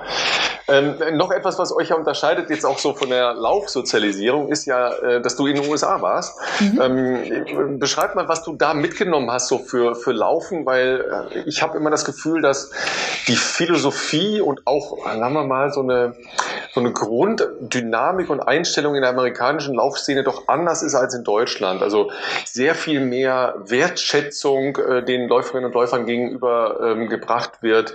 Ähm, auch eine, ein anderes Standing zum Beispiel ähm, an der Uni äh, als Sportler insgesamt, aber sicher auch in der Laufgemeinde. Ähm, ein sehr hohes Miteinander. Das mag jetzt alles täuschen, aber ich habe schon den Eindruck, dass es einfach eine, eine andere, ähm, wie soll ich sagen, eine andere Art des Lebens ist als Läufer in den USA als in, in, äh, in Deutschland in jedem Fall. Definitiv, das trifft den Nagel auf den Kopf. Genauso hätte ich es eben auch beschrieben. Also die Auslandserfahrung in den USA war für mich äh, super eindrucksvoll und super interessant. Und genau dieser Punkt eben, die Wertschätzung, die einem entgegengebracht wird, das kannte ich so auch noch nicht. Und auch eben diese Kommunikation ja, die Kombinationsmöglichkeit von Studium und Sport, ähm, das war äh, schon, in, in Deutschland ist es ein gewisser Balanceakt. Und ich weiß, ich hatte ständig während der Schulzeit oder auch während der Unizeit Schwierigkeiten, eben Prüfungen und Wettkämpfe unter einen Hut zu bekommen oder musste es einfach auch selber organisieren. Das war in den USA halt keine Frage. Da wurde halt eben sehr viel an diesem organisatorischen ähm, auch einfach abgenommen, weil es dafür extra Koordinatoren gab. Und mir wurde, als ich ähm, in, ich, als ich dort angekommen bin, erstmal gesagt, okay, hier, du ziehst immer dein, dein Athletics-T-Shirt an und äh, gehst erstmal in, in, die, in die Klassenräume rein und sagst hier, ich bin ähm, Student Athlete ähm, und stellst dich sozusagen als Sportler vor und dann war, hat man erstmal schon, wurde man schon von den Dozenten erstmal bewundert. Äh, oh, wow, oh, ist ja super cool. Ähm, während in Deutschland dann die Frage kommt, ah, äh, Echt Sport? Lohnt sich das denn für dich? Äh, ja, das war, das war schon, deswegen diese Wertschätzung äh, war da einfach auch eine andere und auch diese, die Wettkämpfe dann in den großen Teams ähm, mit, äh, genau, auch der, der, auch bei den Individualsportarten, dieser, dieser Spirit, der da dabei ist, das war schon, ähm, war schon toll auf jeden Fall zu erleben und äh, hatte, hatte einen großen Mehrwert und da können sich definitiv auch so einige Nationen äh, zumindest was den Spirit angeht, äh, einiges abschneiden. Ja, zumal man ja oft tatsächlich auch an Universitäten eher eine, eine auf jeden Fall eine Leistungssportfeindlichkeit erlebt in, in, in Deutschland, ja gerade jetzt in den Studienbereichen, äh, die ihr beide äh, euch vorgenommen habt ist ja, glaube ich, Sport überhaupt nicht in der, in der Hemisphäre vorgesehen, ja, sondern da ist jetzt Medizin und da ist Psychologie und alles andere ist Privatsache, ja. Also da spielt das ja gar keine Rolle, ob man jetzt äh, Kunst oder Sport oder was auch immer nebenher macht. Ja. Ja, genau. Das ist, wie gesagt, da wird also wir haben es viel erlebt, dass wir äh, einfach als verrückt erklärt werden, äh, warum wir das machen oder ständig Leute getroffen haben, die uns auch gesagt haben, ey, die Kombination geht nicht. So, was, was ihr da macht, geht nicht. Ähm, und das ist schon, schon dann schade. Ja, Herausforderungen, die einen ja wachsen lassen auch, ja. ne? und die einen dann bereit machen, äh, 42,105 Kilometer zu laufen äh, auf die Straßen von Berlin. Was machst du jetzt noch den, den Rest der Woche? Taper Week. Ja, plötzlich Zeit für ganz andere Dinge. Ja, der, der Trainingsplan wird leerer und leerer. Äh, ja, wie, wie verläuft jetzt der Rest der Woche noch? Was, äh, was muss noch passieren äh, oder ist jetzt auch schon egal? Ja, äh, ich habe es eben schon mal angesprochen. Ähm, weniger Training, dafür äh, dann recht viel an, an äh, Für eben die Pressekonferenz oder für Social Media oder hier noch ein Fotoshooting, da noch ein Interview. Ähm, da gibt's sicherlich äh, noch einiges. Ich habe auch ähm, normale Arbeitstermine diese Woche, die, die auch anstehen. Ähm, genau. Und ja, äh, so viel passiert im Training nicht mehr. Jetzt muss ich mir immer sagen, weniger ist mehr. Ich gehöre zu denjenigen, die sich schwer tun, weniger zu trainieren. Und ähm, genau. Du meinst diese sehr, sehr, sehr große Masse von äh, Marathonläuferinnen und Läufern, die sich sehr schwer tun, äh, loszulassen, ne? Die ja, letzten genau. zwei Wochen. Ja. ja, aber im Grunde weiß ich, jetzt ist der Drops gelutscht, zumindest was das Training angeht. Jetzt kann man eigentlich nur noch, äh, kann man es nur noch kaputt machen. Deswegen äh, werde ich jetzt versuchen, äh, die Füße, zumindest was das Läuferische angeht, äh, ein wenig hochzulegen um dann die Energiereserven aufzufüllen und dann, äh, ja, genau, mit vollen Tanks äh, an der Startlinie zu stehen am Sonntag. Ähm, Energietanks auffüllen, äh, Salting-Diät, also ähm, das wäre jetzt klassisch jetzt, ne? also wenig bis gar keine Kohlenhydrate, wie auch immer, und dann oder lieber nein. Ähm, das ist auch eine gute Frage. Auch das habe ich äh, aus eurem letzten Podcast ähm, noch mitgenommen, weil ich mich damit auch schon beschäftigt habe. Ähm, beschäftige mich sowieso auch viel mit dem Thema Ernährung und habe eben auch das ausprobiert. Und ich habe ähm, so eine Satin-Diät auch schon vor einigen Wettkämpfen gemacht, bin aber inzwischen davon wieder abgerückt, ähm, weil die Studienlage da, ähm, wie ihr auch schon festgestellt habt, einfach nicht eindeutig ist, beziehungsweise sogar ähm, das, was ich gelesen habe, es nichts direkt gibt, was was dafür spricht. Ähm, so dass ich genau dass ich mache jetzt schon so ein bisschen ich aber das mache ich grundsätzlich im Alltag auch dass ich eben vor wenn ich nur ruhige Einheiten am nächsten Tag habe dass ich dann abends ähm, die Kohlenhydrate weglasse oder ähm, ja eben eher proteinbetont esse ähm, das mache ich jetzt auch diese Woche äh, und ich werde auch zum Ende der Woche definitiv die Kohlenhydrate äh, Zufuhr erhöhen ähm, und Ballaststoffe weglassen, weil das tatsächlich was ist, was man dann beim Marathon nicht mehr braucht, sondern da sollten dann ähm, die Kohlenhydrate speichervoll sein. Aber genau dieses vorher entleeren, ähm, genau mache ich mache ich nicht mehr, ähm, sondern genau mache das mach das Carbo-Loading zum Wettkampf hin. Ja, ähm, und da gibt's dann schon was, worauf du dich freust. Äh, also ich bin ja ein bekennender Kuchenfan, äh, wie alle hier inzwischen wissen, ja, äh, aber ich würde auch den Kuchen am Dienstag und Mittwoch davor nicht weglassen. Also das ist auch Quatsch für mich. äh, also der Kla ich gehöre tatsächlich zu denen, die den Klassiker, also Pasta am Abend vor dem Wettkampf muss sein, da will ich auch nichts anderes haben. Ähm, und ich glaube auch, dass das, das fast mit das Wichtigste ist, eben am Abend ordentlich die Kohlenhydrate speichervoll zu machen, dann ist es auch nicht mehr so wichtig, was man vor dem Marathon dann isst. Und da muss man auch immer wieder abwägen. Ähm, zum Beispiel in der Regel, ich habe eine sehr lange Verdauungszeit. Ähm, das würde für mich eigentlich bedeuten, ich müsste drei Stunden vorm Warm-up eigentlich essen. Jetzt ist um 9.15 Uhr Start, ungefähr eine Stunde Warm-up wäre 8.15 Uhr. Wenn ich dann aber drei Stunden zurückrechne, dann zerschießt mir das so die Nacht, dass ich da auch, auch wieder abwägen muss. Da schlafe ich lieber ein bisschen länger und frühstücke dafür weniger. Und Heutzutage mit dem Morten, was äh, eben ja den großen Bonus hat, dass es eben den Magen nicht mehr so belastet, sondern eben im Darm resorbiert wird, ähm, braucht man auch gar nicht mehr dieses äh, vor dem Wettkampf jetzt noch so richtig, richtig viel reinhauen. Äh, da nehme ich dann, was ich sonst wirklich nie esse, eben helle Brötchen mit äh, Honig oder Marmelade. Das ist, sonst greife ich wirklich immer auf Vollkorn ja, nee, zurück. Ich esse es auch irgendwie lieber. Klassiker, ja. Aber das äh, vor dem Wettkampf äh, die einfachen Kohlenhydrate, genau. Ja, ganz, ganz schlicht, ne? Aber ist ja auch mal lecker, ne? Mal so einmal geht das ja richtig gut an, ne? Genau. Und auch, ich finde es mit der Nervosität äh, auch gar nicht mehr so schlimm im Grunde, dann nicht da nicht die Eier reinzuhauen oder äh, genau nicht da auf die Nüsse oder die ganzen Proteine zu verzichten. Ähm, genau, das geht dann, da freue ich mich dann nach dem Wettkampf drüber. Das ist zum Beispiel auch was, was ich mache, weil ich ein Freund von Belohnung bin, ähm, dass ich jetzt zum Beispiel auch gesagt habe, wer nicht, ich, wer nicht. Ja, genau. ich äh, esse jetzt gerade keine Süßigkeiten. Einfach ähm, klar, das gehört auch, ist wahrscheinlich auch förderlich für die Leistung, aber ich mache es insbesondere auch deswegen, damit ich mich dann nach dem Wettkampf darauf freue und mich dann schön damit belohnen kann. ja, was äh, ist das, was ganz oben steht bei Süßigkeiten? Ist ja ein weites Feld, wie wir wissen. ja, ich bin ein echter, äh, also habe eine Schwäche für Schokolade und Kekse. Also es gibt viel, was mich nicht reizt und wo es mir auch jetzt grundsätzlich in der Ernährung nicht schwerfällt, darauf zu verzichten. Aber Kekse und Schokolade ist was, was ich wirklich gerne esse. Und auch Kuchen. Also bei Kuchen kommt es total drauf an. Da gerne so ein ähm, äh, Fruchtstreusel oder sowas. Das finde ich, das finde ich richtig lecker.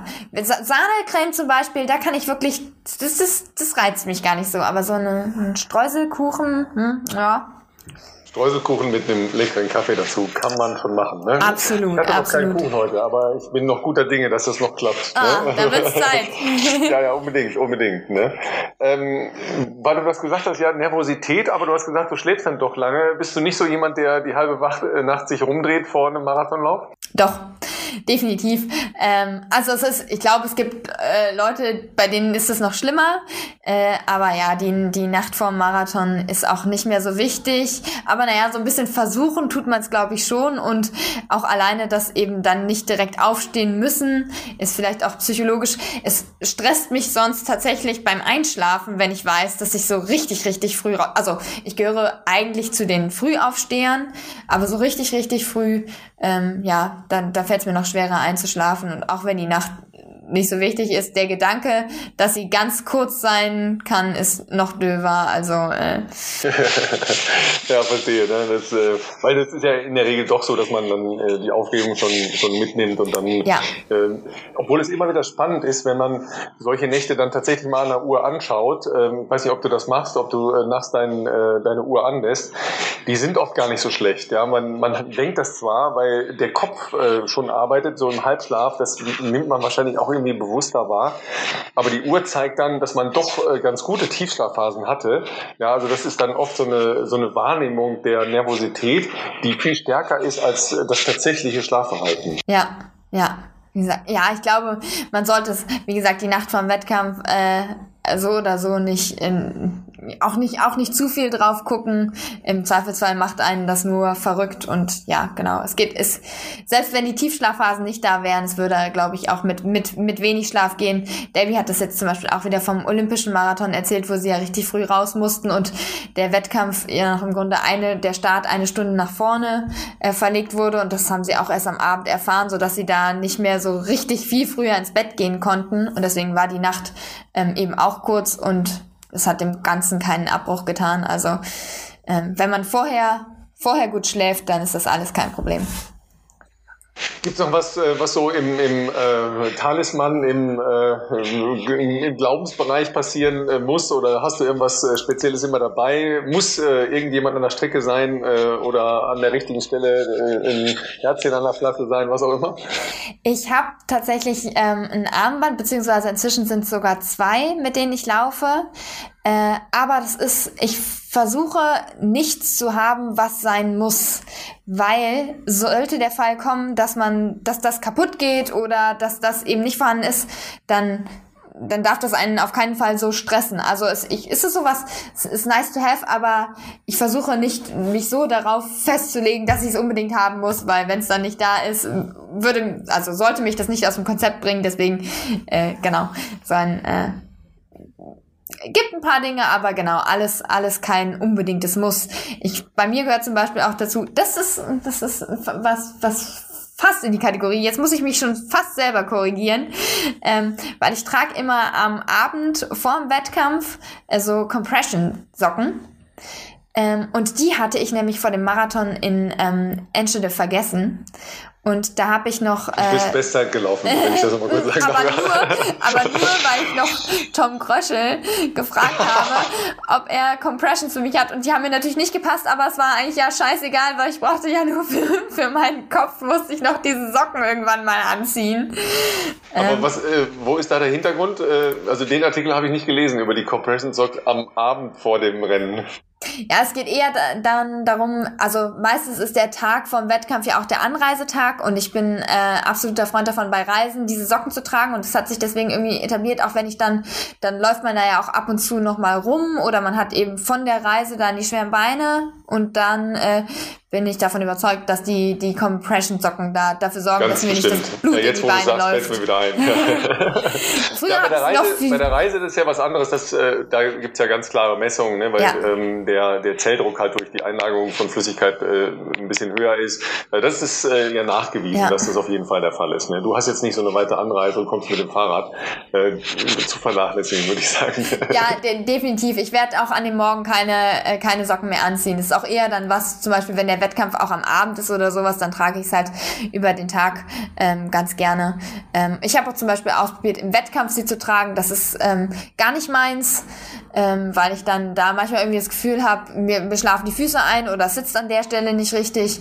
Deswegen mache ich das nicht mehr. Aber ähm, auch das ist so, ja, das habe ich halt für mich jetzt so, so entschieden. Aber ähm, genau, könnte ich auch anders machen.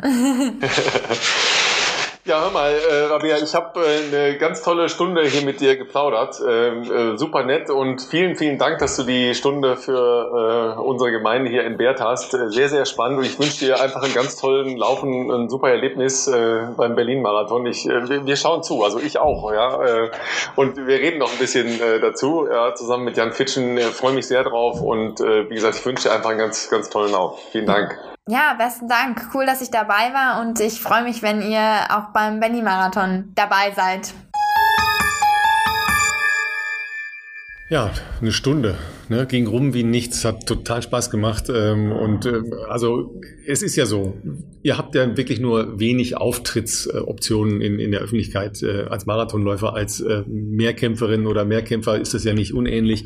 Ja, und äh, dann einfach mal so im Mittelpunkt stehen, ist ja auch ganz cool. Ne? Ja, auf jeden Fall. Also das ist wirklich für mich der, der äh, größte, vielleicht Unterschied, den ich zumindest als Sportler erleben durfte. Klar, ich war jetzt auf der Bahn vielleicht nicht äh, ganz so erfolgreich, dass ich jetzt ganz regelmäßig bei internationalen Großereignissen dabei war. Ein paar Europameisterschaften jetzt, aber äh, jetzt nicht unbedingt äh, auf, auf globaler Ebene. Ähm, es ist schon eine, eine ich würde sagen, andere Welt, wenn man jetzt so als Leistungssportler, Profisportler äh, die Bahn Leichtathletik kennt und irgendwie auch liebt und dann natürlich auch das Herz hängt, weil so ist man groß geworden und auch in diese ganze Geschichte reingewachsen. Ähm, tatsächlich ist aber das Straßenlaufen, sprich diese Marathonwelt, nochmal eine komplett andere Hausnummer, was ähm, es ist halt einfach noch ein bisschen mehr, es ist mehr Event, es ist mehr Glamour, es ist mehr, es ist mehr Fernsehen, es ist mehr, mehr Sponsoren auch natürlich, ähm, Aufmerksamkeit einfach, ne? Es ist irgendwie schon einfach, ähm, es ist in allen Punkten ein professionelles äh, Sportevent, so wie man sich das heute vorstellt. Ist vielleicht nicht ganz so wie Formel 1 und, und, und Co., aber es ist schon eine komplett andere Nummer wie, wie das, was wir aus der Stadionleichtathletik kennen. Ähm, kann man besser oder schlechter finden. Ähm, ich muss sagen, für mich ähm, ist es schon cool. Ich gehe auch gerne mal noch zu deutschen Meisterschaften in den Stadion und schaue mir das an, ohne dass ich jetzt selber noch laufen muss. Aber ähm, es, ist, es ist schon was anderes nochmal. Und ich, mir gefällt's. Ich finde das großartig. Man trifft natürlich auch äh, auf diesen ähm, verschiedenen Stationen äh, in Deutschland, aber natürlich zum Beispiel auch, kann man genauso Valencia letztes Jahr nehmen, irgendwie trotzdem auch viele immer gleiche Gesichter wieder, wo, wo sich halt diese Straßenlaufszene, die internationale immer wieder trifft, egal ob das dann auch Journalisten sind, ob das ähm, sonstige Medienvertreter, Sponsorenvertreter, oh, äh, da krieg ich gleich schon wieder Agenten Puls. sind. Ich krieg schon wieder Puls. Oh, ja, ich, du wirst wahrscheinlich auf die PK-Anekdote ja. heute abheben wollen. Ja. Ich habe es im Telefon auch schon von Lena Schöneborn gehört, äh, also meiner Adidas äh, Athletenmanagerin sozusagen, ähm, habe ich schon gehört, aber lass, ich lasse es gerne von dir erzählen, weil ich kenne ja nur die Story jetzt so aus äh, zweiter, dritter Hand. Wobei sie war ja live dabei, also von dem her. Ja, ja, ja. Also äh, es, es geht ja auch mehr um die journalistische Sorgfalt, ja. Also ja. Berlin ist die größte Bühne für Laufsport in Deutschland. Punkt. Berlin hat den meisten Medienniederschlag auch dadurch, ja, ähm, natürlich ein bisschen äh, Werbung auch für uns, äh, Live-Übertragung am Sonntagmorgen, äh, 9 Uhr im ersten, 9 Uhr im ersten, drei Stunden lang Laufsport. Ist so, das ist eine große Bühne. Das ist natürlich auch eine international große Bühne, weil das ja auch ein internationales Fernsehsignal ist, das weltweit gezeigt wird. Ja, also so ein Ding läuft zum Beispiel auch in Kenia live. Ja? ja. Also da, da sitzt die gesamte Laufgemeinde davor und schaut das. Und wenn du dann als Fachjournalist die internationale Pressekonferenz bestreitest und die einzige deutsche Läuferin im Elitefeld verwechselst mit einer anderen deutschen Topläuferin, nämlich Alina Reh. Alina Reh wird hier als Tempomacherin äh, an den Start gehen, ist aber noch nicht im Marathon-Zirkus angekommen. Ja, und dann halt so auf joviale Art rüberkommst nach dem Motto, ja, wir haben uns ja letzte Woche da bei diesem äh, Lauf, äh, bei diesem 10-Kilometer-Lauf im Fränkischen getroffen. Da war ja schön immer diese Runden da und so. Und Rabea sitzt da und weiß gar nicht, wie ihr geschieht, weil es halt oberpeinlich ist, weil Rabea war nicht im Fränkischen im letzten, so sondern Alina Reh. Ja. Das ist halt, das ist halt hochnotpeinlich peinlich. Unangenehm. Das, ja. Und ich kriege da Puls, ja. Äh, zum Glück war ich nicht im Raum, weil ich hätte sofort was gesagt. Es war zehn Sekunden lang furchtbares Schweigen. Ja, weil niemand weiß, wie man darauf reagieren soll. Es ist dieses ganz furchtbare Schweigen, was niemand haben möchte. Ja. Und ich habe da keine Scheu, dann direkt zu sagen, das ist hier eine Katastrophe. Ja. Ja, das habe ich schon mehrfach hier in Berlin gemacht, weil es auch morgen wieder zu Exzessen kommen kann, weil ich bin gespannt, ja, wie, wie ich vorgestellt werde. genau, wo du letzte Wochenende warst und ja. gar nicht weißt. Ja, genau.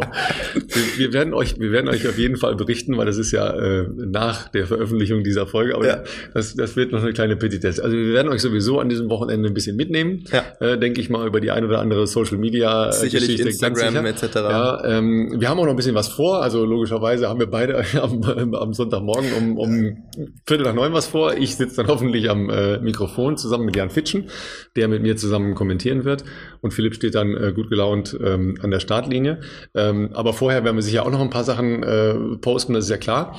Und äh, spätestens am, am Montagabend äh, gibt es ja ja noch eine Option, dich zu treffen, zumindest wenn man in Berlin ist. Absolut, ja. Es ist natürlich ein bisschen für dieses Berliner Publikum äh, sozusagen, äh, ja, was heißt gedacht ist es nicht unbedingt dafür. Vielleicht ist ja der ein oder andere von euch, der vielleicht äh, ja auch beim Berlin-Marathon läuft, noch einen Tag länger, weil er sagt, er möchte die Stadt genießen oder er hat noch einen Urlaubstag.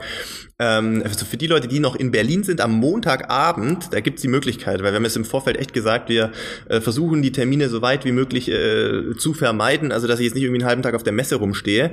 Ähm, deshalb gibt's aber ein Event äh, am Montagabend ab 18.30 Uhr in Berlin. Das ist in Steglitz, Albrechtstraße 132. Da ist der Top 4 Running Store. Und äh, mein Partner in Silence, kennt ihr sicherlich auch alle aus dem Podcast, äh, die mit den coolen Socken, ähm, werden da so ein, so ein kleines Get-Together veranstalten. Ähm, wir werden da ein kleines Meet and Greet haben, ein bisschen Q&A und sonstige nette Unterhaltung. Es wird Erfrischungen geben. Also äh, wer Zeit und Bock hat, 18.30 Uhr, Montagabend beim Top 4 Running Store, das ist in Steglitz, kann man auch googeln. Ähm, schaut gerne vorbei, ich würde mich freuen und ähm, ja, können wir noch ein bisschen über den Marathon quatschen oder was auch sonst euch interessieren wird. Außerdem hat, glaube ich, der Berlin-Marathon in diesem Jahr ähm, so eine virtuelle Unterstützungs-App, ne? also dass jeder mit einer Startnummer von Menschen aus der ganzen Republik unterstützt werden kann. Okay, da bist du schon äh, Joy, besser Joy, Joybox, wenn ich nicht ganz äh, falsch informiert bin, müsst ihr mal auf der Seite vom Berlin-Marathon schauen. Ähm, und ich äh, habe noch eine kleine Überraschung vor für diejenigen, die äh, in der Stadt sind. Okay. Also ne, passt auf jeden Fall mal auf. Ja, du bist da raus, weil du musst dich auf dein, dein Rennen konzentrieren. Ja, aber vielleicht mache ich noch eine kleine Überraschung Überraschungsaktion. Das hört sich äh, Ja, äh, wenn du Bock hast, kannst du gerne kommen, ähm, aber da wird schnell gelaufen. Ja, okay, okay. das ist nichts für dich sozusagen. Ralf, Ralf steigt wahrscheinlich direkt ins Strava-Segment der Jagd in Berlin ein. Oder. Oh, das ist eine gute Idee. Das ist eine sehr gute Idee. Da gehe ich natürlich noch mal gucken. Ah, übrigens, äh, total cool, wie das abgeht mit unserem äh, Strava-Club. Ja, wir Verrückt. sind inzwischen, glaube ich, über 600. Ja, wir haben immer noch nicht so viel gemacht. Asche auf unser Haupt. Gebt uns ein bisschen Zeit. Wenn jetzt die Woche mal rum ist, dann haben wir, glaube ich, ein bisschen mehr Aktion freier im Kopf auf jeden Aber Fall. Wir, wir gucken uns natürlich jetzt mal an, oh, das ist eine sehr gute Idee. Das werde ich noch damit verbinden. Also achtet ein bisschen auf, äh, auf unseren Bestzeit-Account. Ich werde da, irgendwas, irgendwas fällt mir noch ein. Also ich habe schon ein bisschen was überlegt und mir fällt was ein. Ne? Ich, das Philipp, ich, Philipp ist auch ich, total ich, gespannt. Bin sehr gespannt. Ich habe tatsächlich keine Ahnung, um was es geht. Ähm, wahrscheinlich ist die Wahrscheinlichkeit trotzdem äh, hoch, könnte ich mir vorstellen, dass man den einen oder anderen von uns zu früher Morgenstunde noch im Tiergarten trifft. Weil ich gehe mal davon aus, Alf, äh, du wirst ja äh, erfahrungsgemäß auch noch ein bisschen wahrscheinlich die Marathon-Vibes, ja, ja, äh, Pre-Race, Young zusammenführen, Waldbaden, ne, genau, ne, Tiergarten. Die Siegessäule, Tiergarten, ja. ein bisschen. Ähm, ja, da ist übrigens eine große Baustelle. Ähm, oh, dann weißt du auch schon mehr. Ja, da bin ich mit dem Zug vorbeigefahren. Okay, okay, okay. Also insofern ähm, sagen wir, ähm, macht was aus dem Wochenende. Wer in Berlin ist, ja, äh, toi toi toi beim Lauf, äh, falls wir uns sehen, äh, winkt ruhig mal. Ja, du hast ja schon äh, gesagt, ja, es war crazy, es war crazy beim Halbfinale. Also Halbmarathon äh, fand Halb, ich schon. Beim Halbfinale, ja, beim Halbfinale war es crazy. beim Halbmarathon fand ich schon krass persönlich, wie viele Leute ich getroffen habe, vor oder sogar unmittelbar nach dem Zieleinlauf, ähm, die offensichtlich zu unserer äh, Podcast-Gemeinde hören. Also äh, ihr hört den Podcast ja hoffentlich am Freitag oder spätestens am Samstag noch vor eurem Rennen. Ähm, insofern, ähm, ja, ich drücke euch allen natürlich genauso die Daumen und freue mich über jede Unterstützung und Anfeuerung an der Strecke und äh, natürlich auch über jeden, den wir vor vor oder nach dem Rennen irgendwo hier treffen werden. Und alle, die nicht kommen können, ne? live in Farbe und äh, ARD, auch, auch, 9 in, Uhr. auch in HD, 9 Uhr geht's los und ich, ich wink allen, okay? machen wir so. So, so machen wir das. Alles klar, Philipp, äh, erhol dich, ne? Essen, trinken, schlafen, essen, trinken, schlafen, mehr muss er nicht mehr machen. Und, so schaut's äh, aus. Wir hören uns dann nächste Woche äh, mit allen Details. Ich freue mich auch schon drauf. Ich mich auch.